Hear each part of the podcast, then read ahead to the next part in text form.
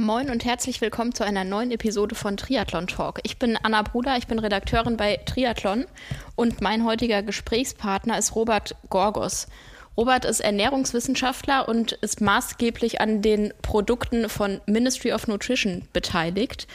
Und ja, ich habe mir gedacht, es gibt eigentlich keinen besseren Mann, um über Wettkampfernährung zu sprechen als Robert. Genau das haben wir gemacht im Hinblick auf die kommenden Ironman-Weltmeisterschaften. Wir haben über Hitze gesprochen, wie man da seine Ernährungsstrategie gegebenenfalls anpassen kann, worauf es dabei ankommt, wie ich mir eine Strategie überhaupt entwickle, wie viele Kohlenhydrate ich zuführen kann oder eben auch nicht zuführen kann, wo da die Grenzen liegen, worauf es ankommt bei der Zusammensetzung der Produkte und so weiter und so fort. Hört selbst wenn ihr bis zum Ende dran bleibt, haben wir noch einen Rabattcode für euch für das Wettkampfprodukt von Ministry of Nutrition. Ich kann sagen, es lohnt sich auf jeden Fall. Und ja, dann bleibt mir eigentlich nicht viel mehr zu sagen, außer viel Spaß beim Zuhören und wir starten direkt rein in den Podcast. Ich freue mich sehr auf diese Episode Triathlon Talk. Mir gegenüber sitzt Robert Gorgos von Ministry of Nutrition. Genau darüber wollen wir heute reden. Hallo Robert, schön, dass du da bist. Hallo Anna, freue mich. Genau. Das Thema soll heute Wettkampfernährung sein. Dafür bist du der optimale Ansprechpartner. Ähm, stell dich gerne einmal selbst vor, wer du bist und was du so machst. Ja, also ich bin 47 Jahre alt, ähm, habe irgendwann mal Ernährungswissenschaften studiert an der TU München und habe, ja, kann man schon sagen, meine, mein, mein Hobby zum Beruf gemacht. Also ich arbeite fast ausschließlich im Leistungssport. Ich bin selbst seit dem 17. Lebensjahr Radsportler und mache das immer noch leidenschaftlich. Und seit sechs, sieben Jahren äh, bin ich als Nutritionist, sagt man heute neudeutsch, mhm. ähm, ja, freiberuflich tätig bei einem Fußball-Bundesligisten und beim, bei einem deutschen Profi-Radsportteam. Und äh, ja, macht mir sehr viel Spaß. Also ich mache da so ziemlich alles von der Logistik, Einkauf, Lebensmittel bis natürlich Planung, Betreuung der Athleten, äh, äh Planung von, von Wettkampfverpflegung, auch Schulung von, von Mitarbeitern. Also wir versuchen das schon ganzheitlich anzugehen, dass jeder im Team weiß, um was es geht und warum das so wichtig ist. Ja, stelle ich mir extrem spannend und auch herausfordernd vor, wenn man ein ganzes äh, Radsportteam beisammenhalten muss und die da äh, briefen muss, wie sie sich richtig verpflegen und so weiter. Triathlon ist ähnlich herausfordernd, gerade auf der Mittel- und Langdistanz. Darüber wollen wir uns heute vorwiegend unterhalten, weil, glaube ich, die meisten der Hörerinnen und Hörern eher auf den längeren Distanzen unterwegs sind. Viele große Wettkämpfe, die sind jetzt schon vorbei, also Rot, Frankfurt und so weiter. Gleichzeitig stehen auch noch mehrere Weltmeisterschaften an, davon zwei auf der Langdistanz in Nizza und auf Hawaii. Und genau darüber wollen wir heute so ein bisschen reden, was da die Herausforderungen sind und wie man sich eine Verpflegungsstrategie last minute vielleicht auch noch erarbeiten kann oder die feinschleifen kann, die es bereits gibt. Ja, vielleicht können wir da einmal verschiedene Optionen skizzieren und mal bei den Tagen vor dem Wettkampf anfangen. Also Stichwort Carboloading, worauf kommt es da an? Ja, ich würde, wenn ich das vielleicht einwerfen darf, ich würde vielleicht sogar noch früher beginnen. Gerne. Ähm, also ich glaube, dass es wichtig ist, dass man die Verpflegung selbst auch im Training ausprobiert hat. Also, Auf jeden Fall. Also ich glaube nicht, dass man erwarten kann, äh, ich sage es jetzt einfach mal so lapidar, wenn man sich im Training immer schlampig verpflegt, oder gar nicht verpflegt oder nicht gut ja. verpflegt, dass man dann im Wettkampf äh, eine große Menge an Kohlenhydraten einfach so verpflegen kann. Ja. Also es, es mag Ausnahmen geben, aber die meisten bekommen damit Probleme. Das heißt, ich muss diese Szenarien, die ich im Wettkampf erwarte, also zum Beispiel, wenn ich mir vornehme, ich möchte Summe X an Kohlenhydraten pro Stunde auf dem Rad und Summe X an Kohlenhydraten pro Stunde beim Laufen zuführen, dann sollte ich das auf jeden Fall im Training, ich würde sogar sagen, regelmäßig ausprobiert haben. Jetzt bleibt nicht mehr ganz so viel Zeit, ähm, aber wie gesagt, vielleicht machen das die meisten ja ohnehin schon, das ist ja auch nichts Neues, äh, aber ja. man sollte auf jeden Fall das Produkt, das man vorhat, äh, oder mit dem man sich vorhat zu verpflegen und auch die Menge an Kohlenhydraten, die man vorhat zu verpflegen, auf jeden Fall im Training ausprobiert haben. Es ist einfach so, also man spricht da von diesem Train the Gut und ähm, es ist tatsächlich auch ein Training der Ernährung. Also der Körper muss sich dran gewöhnen. Ja. Die, die, der Körper hat verschiedene ähm, Kanäle am, am, an der Darmwand, um die Kohlenhydrate aufzunehmen und die muss ich quasi auch trainieren. Und wenn ich das nicht ja. tue, und was man sicher auch dazu sagen muss, wenn ich mich zum Beispiel äh, extrem ernähre, also zum Beispiel sehr Kohlenhydrat reduziert, äh, ist es sehr wahrscheinlich, dass die Aufnahme auch schlechter ist. Also mhm. Äh, nicht nur die Ernährung während des Trainings oder eben dann Wettkampf, sondern auch außerhalb des Trainings spielt eine gewisse Rolle. Mhm. Das heißt, diese ganzen Systeme ähm, greifen einander, ineinander. Und wenn ich das nicht schule, sozusagen, ganz vereinfacht gesagt, dann äh, wird es im Wettkampf nicht funktionieren. Also da, darüber muss man sich im Klaren sein. Ja. Wenn, über äh, verschiedene Kohlenhydratmengen und so, da kommen wir auf jeden Fall ja. noch drauf, über welche Mengen wir da sprechen mittlerweile und was so der, der Optimalfall wäre. Ja. Du hast die Alltagsernährung schon angesprochen. Also wenn ich mich sehr kohlenhydratarm ernähre, so das ganze Jahr über, dann kann ich nicht erwarten, dann mit Carboloading innerhalb von zwei Wochen vor dem Wettkampf noch viel ausrichten zu können. Ja, also ich, die, die Glykogenspeicher werde ich schon voll machen können. Äh, ähm, also die zwei Wochen reichen da sicher dafür aus. Aber ich glaube, dass selbst im Darm das eine gewisse Einschränkung hat. Also weil der Körper sich natürlich an die andere Form der Ernährung oder an eine bestimmte Form der Ernährung gewöhnt. Mhm. Und ich bin da zu wenig Internist, aber ich glaube nicht, dass die zwei Wochen dann ausreichen, um da die, die Aufnahme an Kohlenhydraten in dem Sinne zu optimieren. Ja. Und nachdem natürlich äh, die Wettkämpfe so lang sind, also egal ob jetzt Mittel- oder Langdistanz, dass die eigenen Kohlenhydratreserven, also die Glykogenspeicher in Muskulatur und Leber, ähm, für diese Wettkampfdauer ausreichen, muss ich halt über den im Wettkampf verpflegen. Sonst komme ich ja. einfach nicht mit meiner maximal möglichen äh, ja, Geschwindigkeit ins Ziel oder mit der möglichst kurzen Zeit ins Ziel. Ja, also Verpflegung währenddessen ist absolut alternativlos und wahrscheinlich selbst wenn ich ganz langsam unterwegs sein wollte oder das halt bin, dann auch dann muss ich ja irgendwie was zuführen.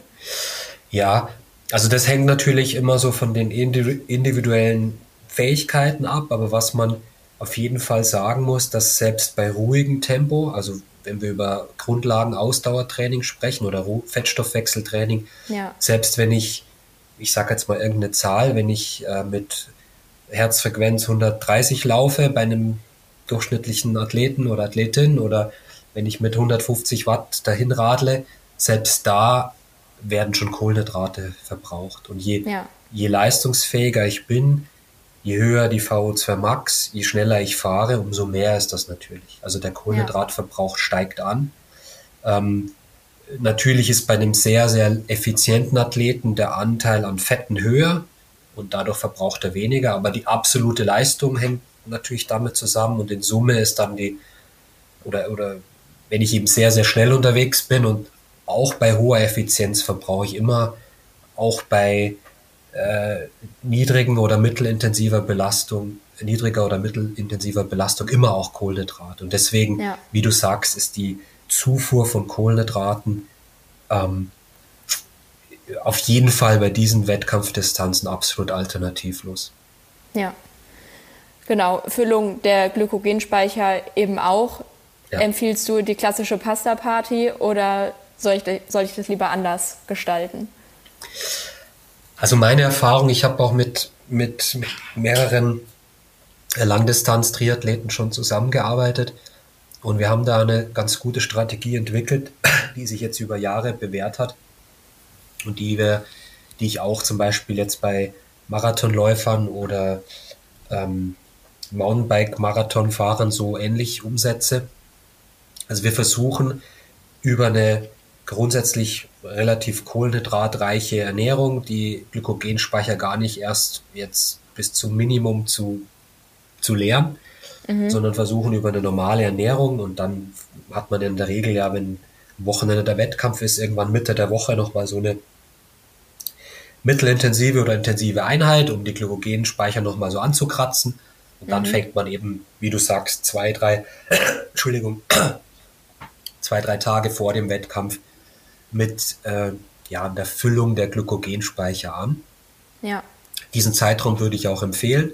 Also je länger der Wettkampf, umso mehr Tage sollten es sein. Aber ich sag mal, drei Tage sollten in der Regel ausreichend sein, auch bei einer Langdistanz. Ja. Was ich dann mache oder womit ich sehr gute Erfahrungen gemacht habe, ist, dass man eben nicht am letzten Tag, wie es ja klassischerweise, wie du sagst, mhm. Pasta Party, also am zum Beispiel Samstagabend ähm, besonders viel esse, sondern ich versuche die, dieses Loading ähm, gleichmäßig über diese drei Tage sozusagen aufzusplitten. Ja. Und dann setze ich mir ein Ziel, ich sage jetzt mal eine Zahl, also zwischen 8 und 10 Gramm Kohlenhydrate pro Kilogramm Körpergewicht. Mhm. Also Wie viel ist das ungefähr im Vergleich zu der normalen Basisernährung? Kommt aufs Training an. Also wenn jemand viel trainiert, ist das durchaus ähnlich der, der normalen äh, ja. Basisverpflegung. Was natürlich an diesen Tagen fehlt, weil in der Regel jetzt nicht mehr so viel trainiert wird, ist natürlich diese große Zufuhr im Training. Also wenn ich jetzt sage, ich ja. empfehle sagen wir mal eine Zahl, 80 Gramm Kohlenhydrate pro Stunde bei einem mittelintensiven Training und der Sportler ist drei, vier Stunden unterwegs, sind das ja bei vier Stunden schon 320 Gramm Kohlenhydrate, mhm. also ungefähr die Hälfte dessen, was hier zugeführt werden sollte bei einem ja. 70 Kilogramm schweren Athleten. Und die fallen natürlich weg. Das heißt, ich muss das irgendwie über die normale Ernährung machen. Entschuldigung. Was man da ganz gut machen kann, ist, dass man das gleichmäßig über den Tag verteilt. Das heißt mhm. beispielsweise drei Hauptmahlzeiten und vielleicht etwas größere zwei bis drei Snacks dazwischen. Ähm, man versucht gleichzeitig jetzt, da geht es vielleicht doch nicht um das gesündeste Essen, sondern das, was ich am besten vertrage. Also man versucht in dem Sinne die Ballaststoffzufuhr zu reduzieren. So Sachen wie Hülsenfrüchte, Vollkornprodukte, auch große Mengen an rohem Gemüse oder Obst etwas runterzufahren mhm. und konzentriert sich auf wirklich leicht verdauliche, ballaststoffarme, ja, wasserreiche Kohlenhydratquellen. Also ganz gut bewährt haben sich hier Kartoffeln tatsächlich, gekochte mhm. Kartoffeln mhm. oder ganz normaler Reis, also Basmati-Reis zum Beispiel. Und wenn man es ganz extrem macht und wirklich sehr viel Kohlenhydrate zuführen möchte, könnte man sich zum Beispiel in der Früh so eine ganze Packung, also 500 Gramm Basmati-Reis kochen mhm. und das dann einfach gleichmäßig verteilt über den Tag mit verschiedenen Beilagen oder Zugaben äh, ja, zuführen. Ja. Und was man dann machen kann, ist zum Beispiel in der Früh isst man das halt vielleicht mit, mit Marmelade und einer Banane und einem Omelette oder so. Vormittags baut man einen Snack ein mit vielleicht einem Riegel, vielleicht schon das, was man dann im Wettkampf zuführen möchte. Ja. Wer weiß, vielleicht hat es einen gewissen Effekt, was die Enzyme angeht und, und, die Verdauung angeht. Mittags hält man sich wieder an den Reis, also die zweite Portion und, und isst es vielleicht mit gekochten Karotten und ein bisschen Käse oder so. Nachmittags baut man nochmal einen Snack ein, weiß nicht, vielleicht ein Honigbrot oder sowas und abends würde man wieder den Reis nehmen und das vielleicht mit einer Gemüsesuppe und ein Stück Fisch oder Fleisch kombinieren und ein bisschen Olivenöl oder einer halben Avocado. Also ich glaube, das, ja. das fasst so ganz gut zusammen, um was es geht. Das muss jetzt nicht explizit dieser Reis sein oder es muss auch nicht der Riegel sein am Vormittag, aber das wäre ein gutes Beispiel. Ja, ich, ich habe in, in den vergangenen Wochen und Monaten konnte ich sehr, sehr viele verschiedene Methoden des Carboloadings kennenlernen bei verschiedenen Menschen. Das war sehr interessant und aufschlussreich. Und die Erkenntnis blieb, dass es total, also da gibt es nicht so richtig, richtig oder falsch, sondern halt das, womit man gute Erfahrungen gemacht hat. Was ich und eben dann vielleicht eher zum weißen Reis oder hellen Nudeln oder so greifen und dann nicht die Vollkornvariante. Ja, was man auf jeden Fall sagen kann, ist natürlich, der Energieverbrauch oder der Energiebedarf ist natürlich an den Tagen, wo ich wenig trainiere, nicht so hoch. Ich will trotzdem viele Kohlenhydrate zuführen, die natürlich auch viel Energie beinhalten. Das heißt, ich würde schon empfehlen, jetzt nicht besonders fettreich oder besonders eiweißlastig zu essen, ja. sondern mich wirklich auf die Kohlenhydrate zu konzentrieren. Und, äh, ja, also Fett und Eiweiß ist ja dann auch aber nochmal eine Sättigungsquelle und bei der Menge an Kohlenhydraten, die man da zuführen will, möchte man die Sättigung vielleicht von anderen Dingen so gering wie möglich halten. Genau, so könnte man es auch sehen. Also ob das jetzt genauso sein muss, wie gesagt, sei dahingestellt. Ob man das auch über drei Tage so durchzieht oder nur am letzten Tag genauso macht, ja. das muss man so ein bisschen ausprobieren. Aber das wäre ein gutes Beispiel die letzte Mahlzeit vor dem Wettkampf muss dann auch nicht drei Stunden, wie man es normalerweise empfiehlt, vor dem Start sein, weil ja. der Start ist ja in der Regel sehr früh, sondern ich denke mal, da reichen eineinhalb bis zwei Stunden auch. Und da sollte man sich wirklich auf ganz einfache Dinge äh, konzentrieren. Die Glykogenspeicher sollten ja voll sein. Das heißt, das kann eine Schüssel Porridge sein mit einer halben Banane oder ein, ein Stück Brot mit ein bisschen Butter, ähm, Löffel Honig das muss dann auch jetzt nicht so wahnsinnig viel sein. Man sollte einfach nicht hungrig am Start stehen. Die Glykogenspeicher, wie gesagt, sind voll. Was ich schon empfehlen würde, ist eine Fructosequelle beim Frühstück einzubauen. Weil mhm. Wenn was entleert ist über Nacht, dann sind es die Leberglykogenspeicher und die fülle ich am besten mit Fructose auf. Ähm, also wie gesagt, flüssiger Honig ist eine Option, ein bisschen Marmelade. Gibt es ja auch ja. fructosereiche Marmelade, die zum Beispiel mit Agavendicksaft gemacht ist. Oder selbst diesen könnte man verwenden. Oder einfach auch Obst, fruktosereiches ja. Obst. Also, äh, oder Apfelmus wäre eine Option. Also sowas ja. würde ich auf jeden Fall in der Früh mit ein, einbauen. Welche Rolle können da Kohlenhydratgetränke schon spielen beim Carboloading? Kann man auch machen, wenn, wenn einem das zusagt. Ähm, prinzipiell spricht da nichts dagegen. Wie gesagt, es geht ja nicht äh, um gesund oder möglichst viele Nährstoffe. Die Kohlenhydratgetränke äh, enthalten ein bisschen Salz, was kein Fehler ist, enthalten auch andere Mineralstoffe, zum Beispiel Kalium, die mhm. auch bei der Glykogenspeicherung helfen können und sind eine bequeme Möglichkeit, um einfach noch zusätzlich ein paar Kohlenhydrate aufzunehmen. Ja. Was ich auf jeden Fall machen würde, äh, man macht ja in der Regel nicht gar nichts an den letzten Tagen, sondern trainiert ja, ja trotzdem. Und die ein, zwei Stunden Training, die ich da mache, die würde ich auf jeden Fall gut verpflegen und da kommen die Getränke auf jeden Fall zum Einsatz. Ja.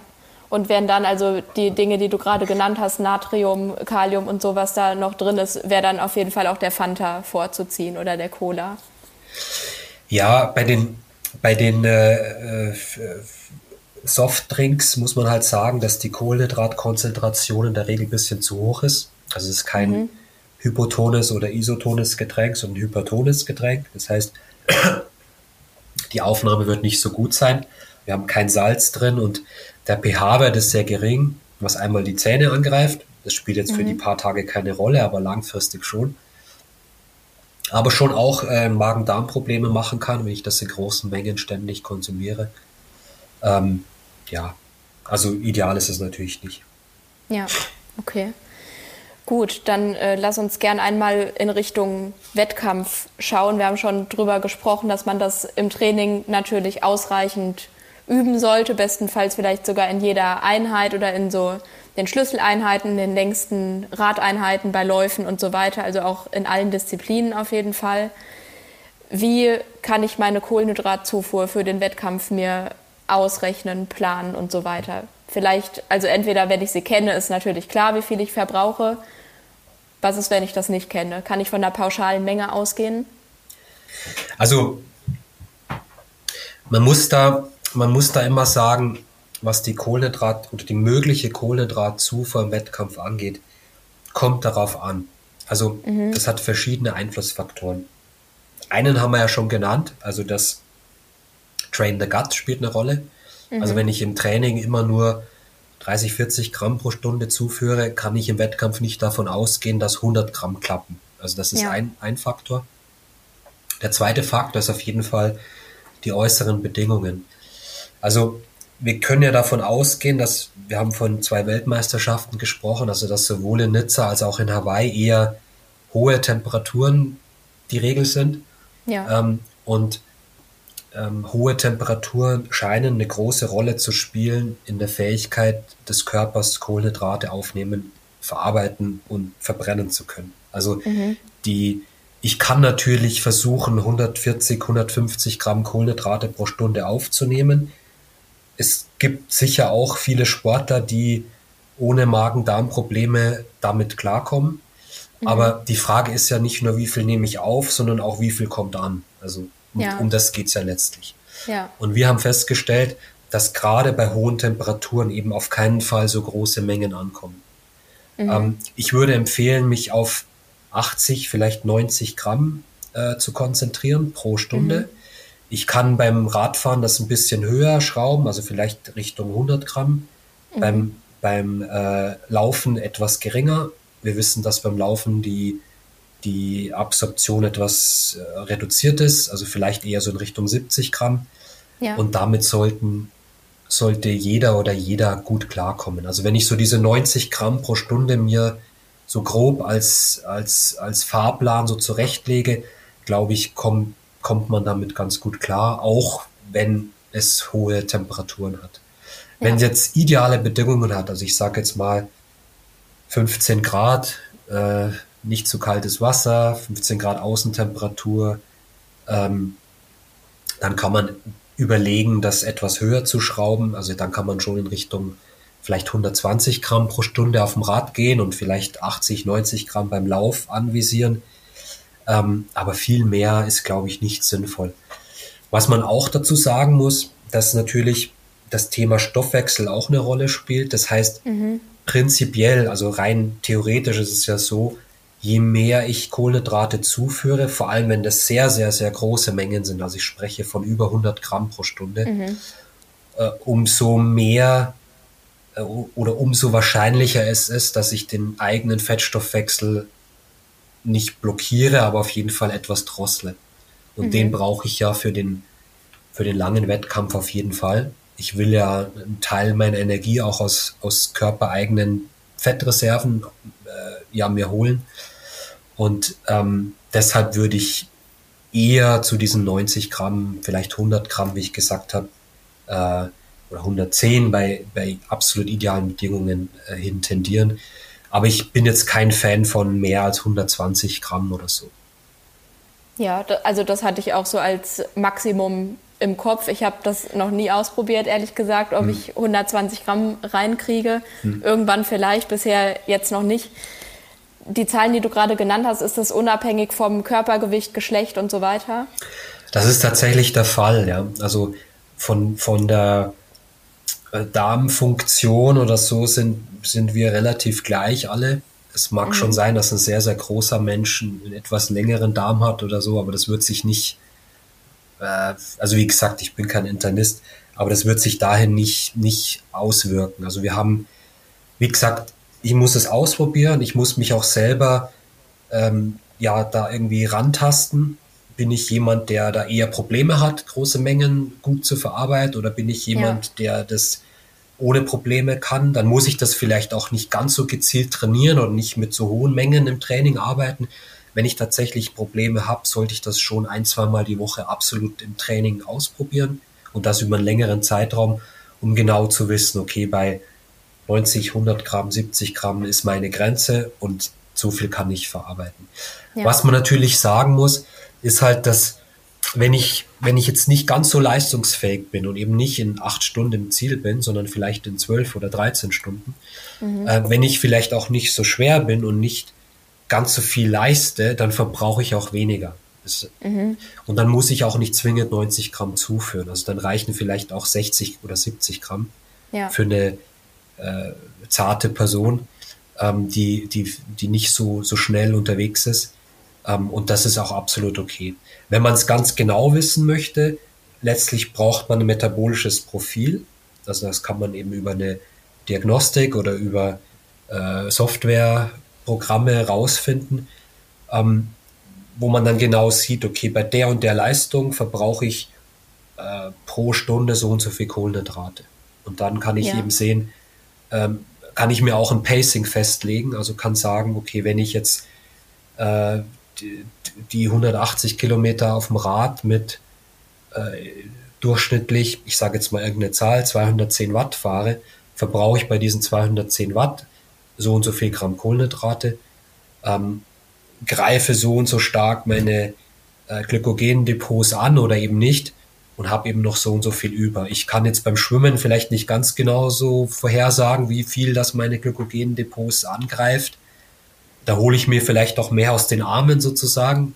Ja. Äh, der Triathlet hat ja die, die Fähigkeit, in fast allen Muskeln des Körpers Glykogen speichern ja. und auch nutzen zu können. Das kann der Radfahrer nicht.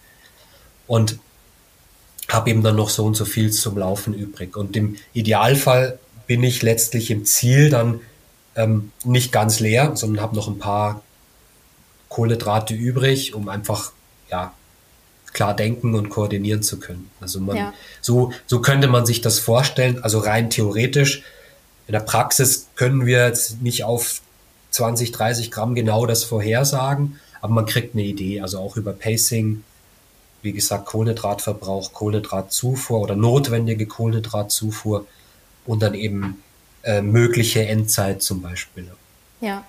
Ja, also ich denke, da seinen Verbrauch zu kennen, ist auf jeden Fall sinnvoll fürs Pacing und eben, dass man nicht erraten muss, wie viel man äh, da jetzt gerade zuführen kann. Hm. Ich denke, wir können festhalten, dass viel hilft viel bei den Kohlenhydraten mit eben dieser Deckelung bei 120 Gramm maximal. Aber das sollte auf jeden Fall trainiert werden.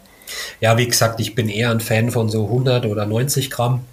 Ähm, aber es kommt immer drauf an, wer ist es, wie schnell ist der oder die, äh, wie hat er das geübt, wie viele Wettkämpfe hat er auch schon absolviert, wie hat es da geklappt, wie sind die äußeren Bedingungen. Und bei den beschriebenen Bedingungen würde ich eher an die 90 Gramm mich orientieren. Ja. ja. Ähm, was ist denn nötig, sowohl bei mir selbst als auch beim Produkt vielleicht, damit ich so viel davon zuführen kann, ohne Probleme zu bekommen? Also der Körper ist grundsätzlich in der Lage, äh, Kohlenhydrate über verschiedene Transporter im Darm aufzunehmen. Da gibt es den sogenannten S-Glut1 und den Glut5. Und der S-Glut1 ist primär für Glucose gedacht und der ist auf ziemlich genau 60 Gramm limitiert pro Stunde. Mhm. Ähm, das ist tatsächlich auch nicht nur bei Belastung so, sondern in Ruhe genauso. Mhm. Ähm, und man kann, es gibt bestimmte Menschen, die vielleicht 70 Gramm schaffen und andere vielleicht etwas weniger, aber im Mittel sind das 60 Gramm. Und dann gibt es mhm. den, den Glut 5, der ist für Fructose und da kann ich eben auch Kohlenhydrate aufnehmen. Ob es bei jedem 60 Gramm sind, würde ich mal in Frage stellen. Also der ist oft auch nicht so trainiert. Ähm, das ähm, bereitet manchen Menschen Probleme, also große Mengen an Fructose. Ähm, das äußert sich dann wiederum in der Fructoseunverträglichkeit. Das wäre die Extremform, ähm, aber würde sich dann letztlich im Durchfall äußern. Also das, okay. wenn ich äh, zu, auf einmal zu viel Fructose zuführe, würde sich das im Durchfall äußern. Wobei man auch ganz klar sagen muss, dass in dem Fall der Körper immer bestrebt ist, ähm, sein Leberglykogen vollzuhalten und ähm, man davon ausgehen kann, dass bei Belastung dieser Glut5 sehr gut funktioniert und das mhm. auch unterschiedlich ist zu, zu, wenn ich zum Beispiel nichts mache und irgendwie auf der Couch sitze. Also mhm. keine Angst in dem Fall vor Fructose, sondern der Körper kann diesen Transportweg sehr gut nutzen. Ob sie 60 Gramm sind bei jedem, weiß ich nicht. Aber ich denke mal, 30 Gramm sollten kein Problem sein. Und dann komme ja. ich eben auf diese 90 Gramm oder 80 Gramm oder wie auch immer. Und demzufolge letztlich äh, ist auch die Produktempfehlung. Also ich baue jetzt nicht zwingend, wenn ich 60 Gramm zuführe, eine Multicarb-Formel. Ich glaube, erklärt mhm. sich ja von selbst. Bei 100 Gramm wäre es auf jeden Fall von Vorteil. Ähm, Ob es dann zum Beispiel bestimmte Verhältnisse von Glucose zu Fructose sein müssen, das ist dann auch wieder da, also wie gesagt, kommt drauf an. Ähm, das mhm. ist äh, durchaus sehr individuell. Die meisten Produkte am Markt haben ja schon eine Multicarb-Formel und setzen sich in der Regel aus größeren Teilen von Glucose und etwas kleineren Anteilen von Fructose zusammen. Fructose hat, hat ein Problem, dass es sehr, sehr süß schmeckt. Und wenn mhm. ich das eben sehr, sehr hoch in einem Produkt anreichere, dann kriegt man das halt nicht mehr gut runter ja. weil es einfach extrem süß dann schmeckt. Aber einen gewissen Anteil ähm, würde ich da schon empfehlen und ähm, das macht absolut Sinn. Also einfach, weil der Körper dann beide Transporter nutzen kann und eben die Kohlenhydrate tatsächlich auch aufgenommen werden können. Ja, Also Glucose und Fructose sind so die zwei äh, Go-to Kohlenhydratquellen sozusagen. Was ist mit Maltodextrin? Ja, das ist ja letztlich eine Glukosequelle. Also okay. wir haben ja verschiedene Möglichkeiten, Glucose aufzunehmen. Also zum Beispiel diese quasi hydrolysierte Stärke, also das Maltodextrin ist letztlich, sind Glukoseketten oder es gibt mhm. auch dieses zyklische Dextrin, das ist dann in so Kugelform angeordnet, äh, ähm, was die, man sagt dazu, Osmolarität reduziert. Also man kann dann mhm. sozusagen mehr Teilchen pro Flüssigkeit gut aufnehmen. Ähm, es gibt ja noch die, ähm, äh, die Möglichkeit zum Beispiel bei Reissirup, wo ich verschiedene Glucose Quellen letztlich drin haben, auch Mono- und Disaccharid, also Glucose wäre Monosaccharid.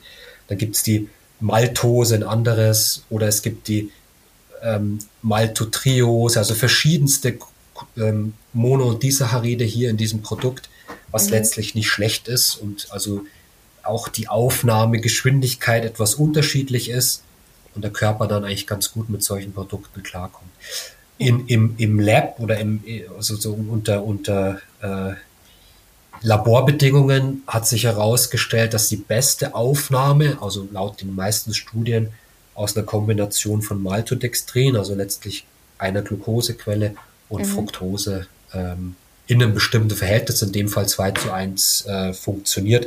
Wie gesagt, es gibt viele Faktoren, individuelle Faktoren, die eine Rolle spielen, Temperatur, die eine Rolle spielt.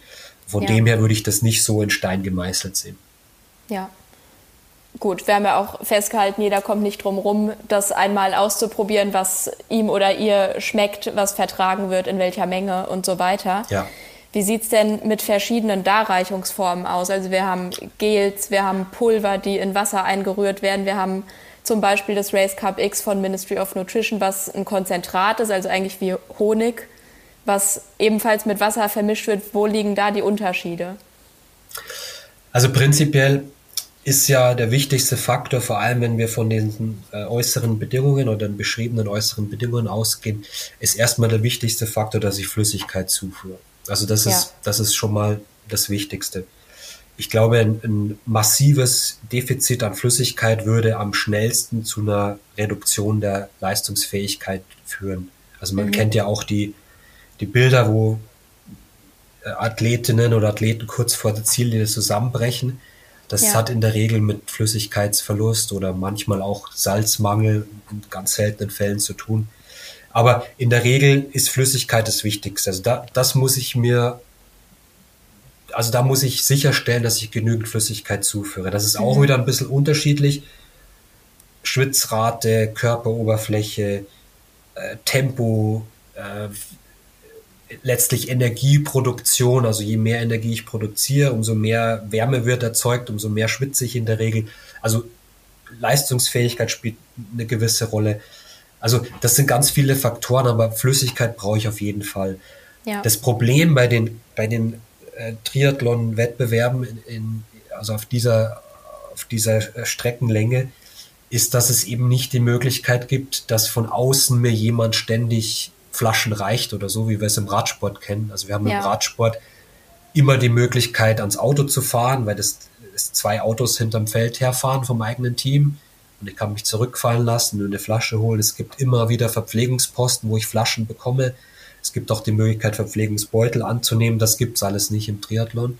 Ja. Das heißt, ich bin gebunden an die offiziellen Verpflegungsstationen. Da gibt es natürlich vielleicht auch nicht das Getränk, das ich getestet habe für mich. Das heißt, meine Empfehlung wäre, und so haben wir das Race Cup X auch angedacht, ähm, dass ich die gesamte Menge an Kohlenhydraten, die ich zuführen möchte, zum Beispiel auf dem Rad dabei habe, in ja. einer kleinen Flasche, das mit ein, ein Viertel bis ungefähr ein Viertel Wasser sozusagen etwas verdünne, gut durchmische, dass es komplett äh, eine Lösung ergibt und das in kleinen Portionen über die ganzen 180 Kilometer in dem Fall zuführe und dann eben zusätzlich Wasser dabei habe oder ein leichtes Elektrolytgetränk, zum Beispiel wenn ich stark schwitze und viel Salz auch verliere, das ist ja auch sehr unterschiedlich. Es gibt ja. Leute, die sehr viel Salz verlieren, andere weniger.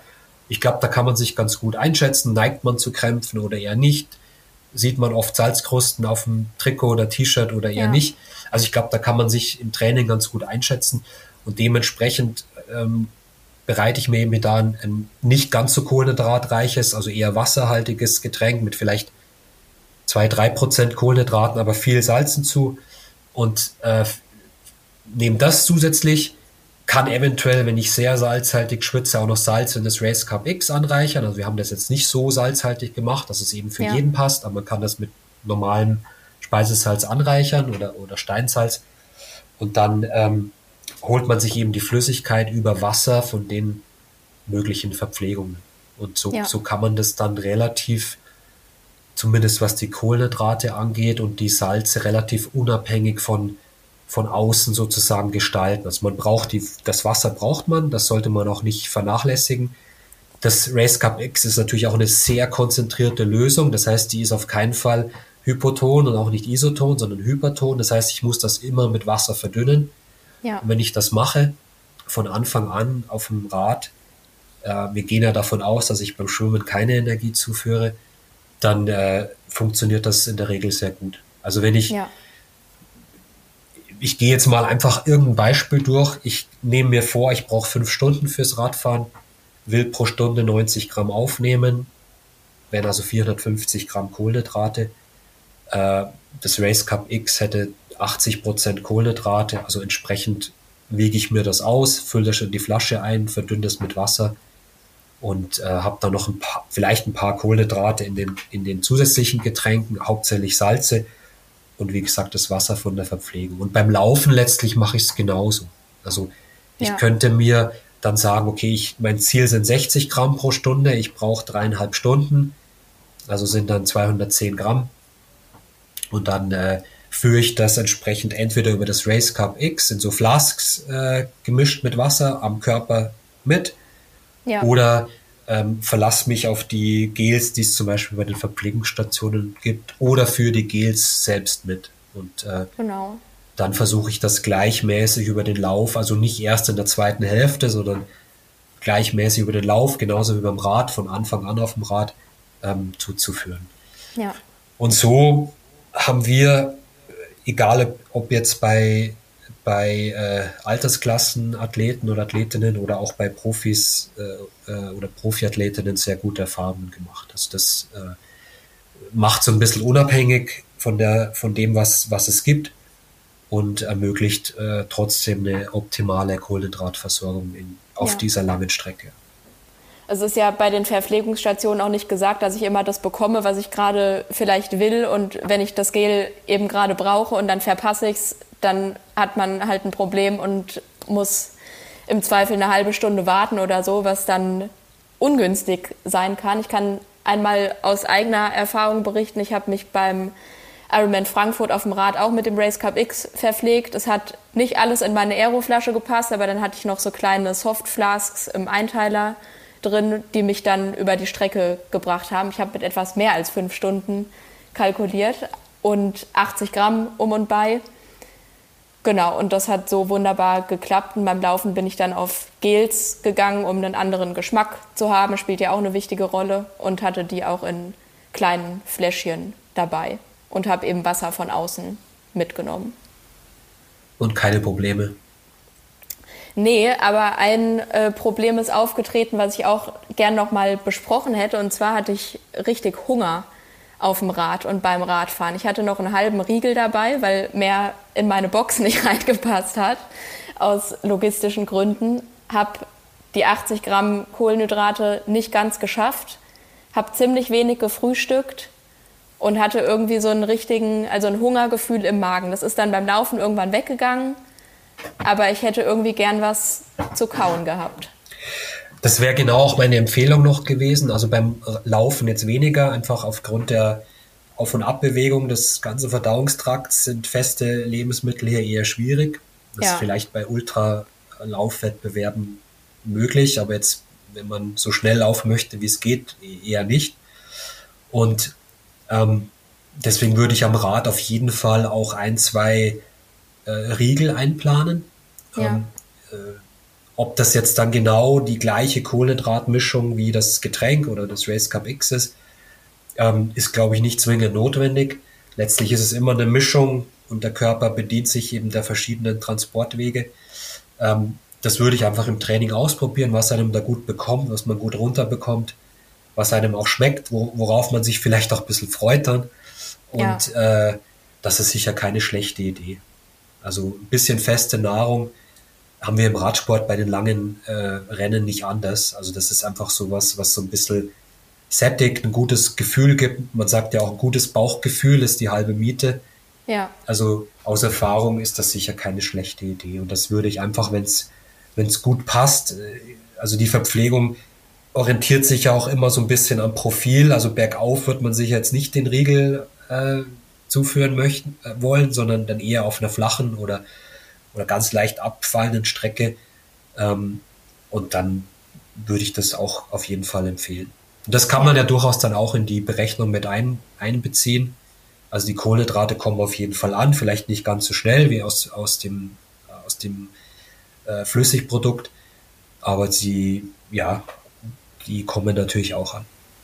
Ja, also auf den Riegel habe ich mich auf jeden Fall gefreut. Ich war dann sehr traurig, dass es nur ein halber war und dass ich äh, nicht mehr reingekriegt habe. Das ist auf jeden Fall was, was ich beim nächsten Mal anders machen werde.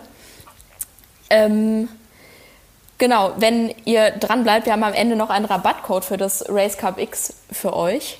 Das, äh, genau, da könnt ihr ein bisschen was sparen und das einmal ausprobieren. Die Riegel haben wir schon angesprochen. Gibt es da bestimmte Zusammensetzungen, die besonders günstig oder ungünstig wären? Oder kann ich irgendeinen Müsli-Riegel aus dem Supermarkt mitnehmen? Also wir haben im Sortiment, ich kann es ja auch sagen, also ich habe die Sachen alle selbst entwickelt. Wir haben verschiedene Produkte und äh, ich beschränke mich jetzt mal auf das, weil ich mich bei denen am besten auskenne. Ja. Ähm, äh, heißt jetzt nicht, dass nur diese funktionieren. Also es gibt sicher viele gute Riegel. Ähm, aber wir haben so diese klassischen zwei Richtungen oder in, in dem Falle sogar jetzt drei Richtungen. Also wir haben einen Regenerationsriegel, das ist der Proteinbar, der, den würde ich jetzt im Wettkampf eher nicht sehen. Ähm, und wir haben zwei verschiedene Riegel, das ist der, die, sozusagen die Trainingsschiene, das ist der Porridge Bar, der enthält auch ein bisschen Fett, ist basierend auf Haferflocken, mhm. ähm, sind also eher langsam verfügbare Kohlenhydrate. Funktioniert aber durchaus bei so langen Distanzen ganz gut. Also wir haben verschiedene Profis auch, die da ein bis zwei Riegel auf der auf dem Radsplit zu sich nehmen. Ja. Haben aber gleichzeitig jetzt einen neuen äh, Riegel entwickelt. Das ist der sogenannte Intensity Bar, der eben auch wiederum diese 2 zu 1 Mischung hat. Also mhm. aus äh, verschiedenen Glukosequellen. Wir haben unter anderem, habe ich ja vorhin kurz angesprochen, dieses zyklische Dextrin drin. Ein sehr interessantes äh, Maltodextrin, das eben in so einer Kugelform angeordnet ist, wo man davon ausgeht, dass ich davon sozusagen mehr aufnehmen kann als von dem klassischen Maltodextrin. Mhm. Ähm, und ähm, eben auch Fructose aus natürlichen Quellen, also zum Beispiel Aprikosen, aber eben auch aus Fructose, ein bisschen Isomaltulose, also und äh, Reis, also eine sehr leicht, leicht verfügbare Kohlenhydratstärkequelle also ein bisschen andere sozusagen Bauart dieses Riegels. Das kann man für sich ausprobieren, welchem einem, was man lieber mag, was einem besser schmeckt, was einem besser bekommt.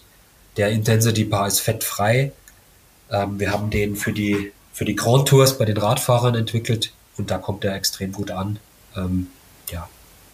Ja, ist dann vielleicht auch eine Geschichte, je nachdem, wie die äußeren Bedingungen sind und in welcher Intensität ich unterwegs bin. Ganz also genau. So Porridge Bar will ich vielleicht nicht essen, wenn ich in einem wirklich hochintensiven Bereich unterwegs bin. Der Intensity Bar habe ich auch schon ausprobiert. Das funktioniert auch fünf Minuten vorm Loslaufen, so ungefähr, ja. weil man den gar nicht richtig spürt im Magen. Genau, das wäre dann vielleicht eher das Mittel der Wahl.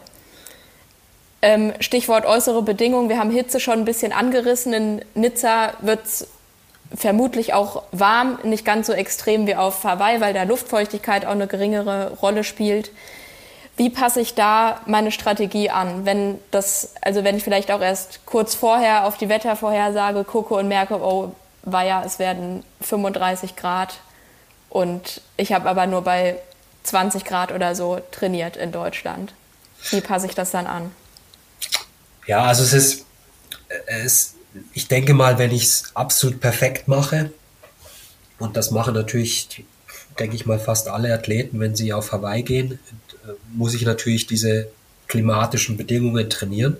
Ja. Das heißt, mein Körper muss sich äh, adaptieren oder akklimatisieren und ich muss also regelmäßig so im Hitzereiz äh, mich aussetzen im Training. Da gibt es ja die wildesten Geschichten, dass äh, auf, in der Sauna auf der Rolle gefahren wird ähm, mhm. Äh, oder einfach natürlich vor Ort dann ja zeitig vorab, zwei Wochen zum Beispiel in der Hitze trainiert wird, dass der Körper sich ja. anpasst. Ähm, und diese Zeit brauche ich tatsächlich scheinbar auch, wenn man den, den gängigen Studien glaubt.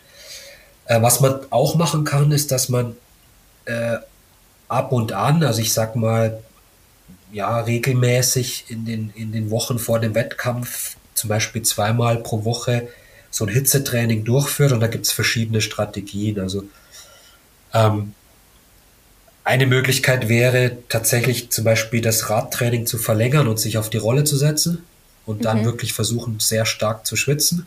Mhm. Und, äh, Ventilator weglassen. Ventilator weglassen. Und Fenster zu. Fenster zu, vielleicht sogar noch ein langes Trikot und Beinlänge anziehen. Also es ist richtig angenehm. Grausam, aber es ist. Klingt toll. Aber hat genau den Effekt. Der zweite, die zweite Möglichkeit ist natürlich im Training sich viel zu warm anzuziehen. Mhm. Ist auch nicht so toll, wenn es draußen warm ist. Ja. Ähm, und die dritte Möglichkeit, also das, es gibt sicher noch mehr, aber das ist das, was mir bekannt ist, äh, wäre tatsächlich nach dem Training sofort in eine überwarme Badewanne zu gehen und sozusagen ja. noch nachzuschwitzen. Und die Herzfrequenz bleibt dann auch noch ein bisschen erhöht. Und mhm. der Körper merkt sich das, trainiert das und passt sich an die Hitze besser an. Wenn von der Verpflegung her, denke ich, haben wir es zum Teil schon beantwortet. Also Flüssigkeit spielt da natürlich noch eine größere Rolle, weil der mhm. Körper muss natürlich schauen, dass seine Körperkerntemperatur möglichst nicht zu stark ansteigt. Und ich, er braucht eben mehr, produziert mehr Schweiß und braucht auch mehr Flüssigkeit. Man kann ähm, von außen auch kühlen. Also was ganz gut funktioniert, ist zum Beispiel die Handflächen zu kühlen. Das mhm. kann man über Eiswürfel an den Verpflegungen machen. Man kann sich den Eiswürfel hinten ins, ins Genick stecken. Das hilft ja. auch was. Ähm, es gibt ja so neuere, neuere Ideen, dass man zum Beispiel die Gels einfriert und die dann ja, sozusagen von, von, außen gereicht bekommt und die eine gewisse Zeit sozusagen am Rücken kühlen dann. Ja. Was jetzt im Triathlon wiederum nicht ganz so einfach ist, weil wie gesagt, auf dem Rad ist das ja nicht möglich und beim Laufen wäre es eventuell möglich. Ähm, also ich denke mal, das kann man machen. Man kann über so Strumpfsocken arbeiten, also wo man in, in so Damenstrümpfe Eiswürfel steckt. Die mhm. müssen natürlich bis zum letzten Moment gefroren sein. Und dann steckt man sich das auch hinten so ins Trikot rein. Äh, über, Schwämme, kalte Flüssigkeit, das gibt es in der Regel auch bei den Verpflegungsstationen, dann beim Lauf zumindest. Ja. Also das sind alles, alles Optionen. Und von der Verpflegung her, wie gesagt, sehr wahrscheinlich ist es so, dass die, die Kohlenhydrataufnahme eben nicht so optimal funktioniert wie jetzt bei 15 Grad. Also dann würde ich die, das Ziel etwas reduzieren, möglicherweise dann eben auch die Zielzeit etwas nach oben setzen, weil im ja. Prinzip ich äh, weniger aufnehmen kann, weniger im Tank dann habe und dann eben auch nicht so schnell fahren kann oder laufen kann. Ja, kennt, glaube ich, auch jeder, wenn es sehr heiß ist, hat man also ich zumindest habe da deutlich weniger Hunger. Da kommt es im Wettkampf jetzt nicht drauf an, ob ich Hunger habe oder nicht, aber das genau ist eben mit der Kohlenhydrataufnahme dann ähnlich. Wie sieht es mit so Sachen aus? Mentholgels oder so habe ich auch schon gehört, dass, es, dass das was bringen soll. Ja, es ist lustig, dass du es ansprichst. Also ich habe das selber auch äh, angestoßen. Ich hatte letztes Jahr auch ein Produkt dazu, also mhm. als Tester. Ich fand es sehr gut vor allem wenn es kalt war, also wenn das Gel mhm. kalt war und draußen war es sehr heiß. Ähm, den meisten hat es nicht so gemundet. Also die meisten, ja, das kann ich mir vorstellen. Ich stelle es mir ein bisschen wie Zahnpasta einfach vor. Also ich fand es sehr, sehr gut. Es ergibt einfach einen, frisch, einen erfrischenden Geschmack im, im Mund. Ob es jetzt die Körperkerntemperatur irgendwie runtersetzt, das wage ich zu bezweifeln. Also das ist sicher nicht der Fall. Ja. Aber gefühlt erfrischt es sehr, sehr gut.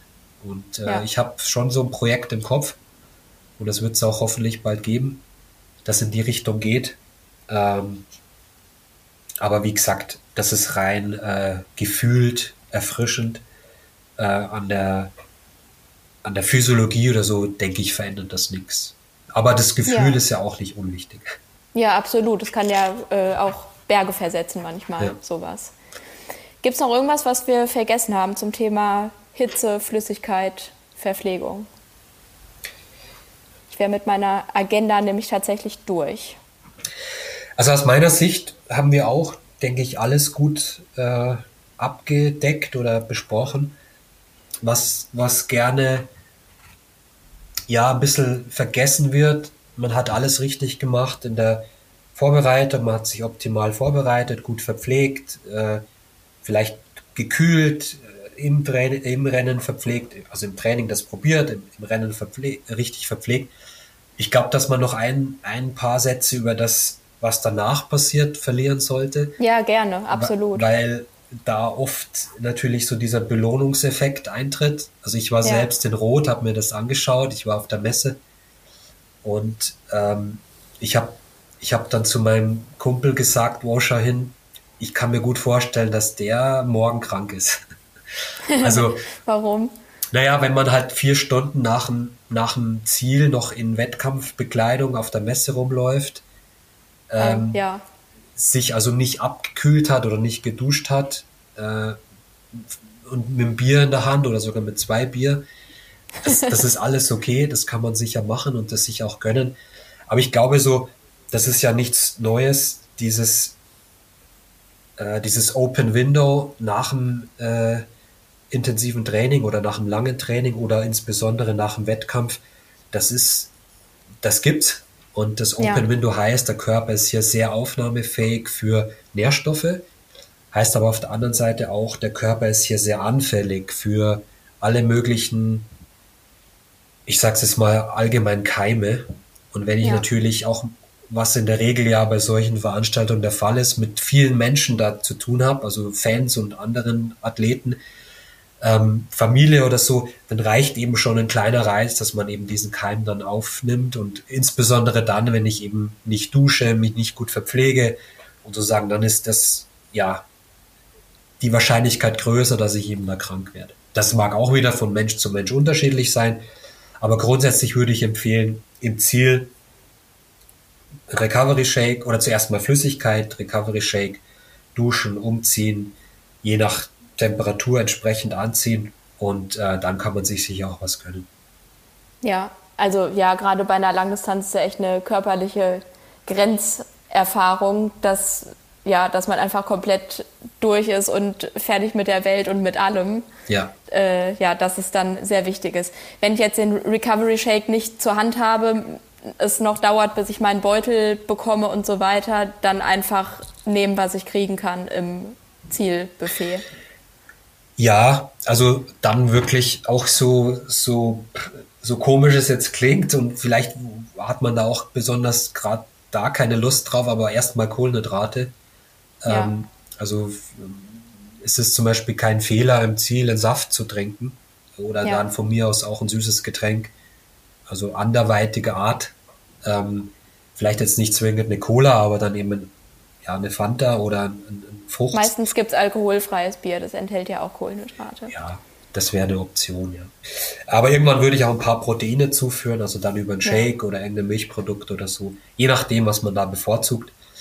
Ähm, ja, vielleicht ein paar Mineralstoffe dazu. Also ich bin zum Beispiel ein, äh, ja, ein Fan von Bananen oder Datteln oder sowas, wenn man mhm. das mag. Und äh, ja, und dann kann man, wie gesagt, ein, zwei, drei Stunden später dann eine ganz normale Mahlzeit äh, zuführen. Und dann braucht es natürlich schon, ich meine, das ist ja nichts Neues, braucht es einfach ein paar Tage bis vielleicht sogar zwei, drei Wochen, bis man sich von so einem extremen Reiz komplett erholt hat. Ja, und da dürfen es dann die ungesunden Belohnungen sein oder sollte ich mit anderen Nahrungsmitteln die Regeneration vorantreiben? Ja, also ich, was soll ich jetzt da sagen? Also die, die, äh, ich sehe es halt als eine ganzheitliche Geschichte und das, äh, das, das gesunde Essen oder das, das sportangepasste Essen äh, hört nie auf. Also das ist immer da. Ja man kann vielleicht sich trotzdem was gönnen, man kann sich auch jeden Tag was gönnen, aber es kommt halt immer auf die Verhältnismäßigkeit an. Also ich ja, absolut. esse ich, esse ich äh, einen Großteil sehr gezielt und sehr gesund. Äh, dann macht die Kugel Eis oder die, das Rippchen Schokolade oder die paar Gummibärchen nichts aus oder ist vielleicht sogar gut für, für den Kopf und für, für die Seele und vielleicht auch für die Energiespeicher. Aber besteht eben mein Großteil der Ernährung nur aus äh, Fertigkost und Fastfood, dann ich glaube, also so würde ich das halt sehen. Dann ist halt die, die Kugel Eis oder die, die Schokolade oder die Gummibärchen eben noch zusätzlich eine Belastung. Ist das falsche ja. Wort Belastung, aber dann passt es halt nicht. Und so würde ich es halt danach auch sehen. Vielleicht sind die Anteile dann so ein bisschen mehr in Richtung äh, ja, Fun Food oder so, aber irgendwann, ja. irgendwann pendelt sich das dann auch wieder ein. Und wie gesagt, es ist eine ganzheitliche Geschichte, die jetzt nicht auf, auf eine gewisse Phase vor, während und nach dem Wettkampf begrenzt ist, sondern das ist halt einfach eine ganz für immer so, ja. So würde ich sagen. Ja, halt ich glaube, man hat es dann auch so ein bisschen im Gefühl und in der Intuition, was einem gut tut und was vielleicht nicht so unbedingt. Genau. Gut. Äh, ich habe noch den Rabattcode versprochen, den verlinke ich auf jeden Fall auch in den Show Notes. Der lautet Triathlon25 und damit könnt ihr 25% auf das Race Cup X sparen. Finde ich ein mega Angebot und würde da auf jeden Fall zuschlagen. Robert, dann sind wir am Ende, würde ich sagen. Ich danke dir sehr für deine Zeit. Das war sehr aufschlussreich und ich konnte noch einiges dazulernen. Ich danke dir auch und äh, ja, bis zum nächsten Mal. Bis zum nächsten Mal. Vielen Dank fürs Zuhören. Ciao. Ciao.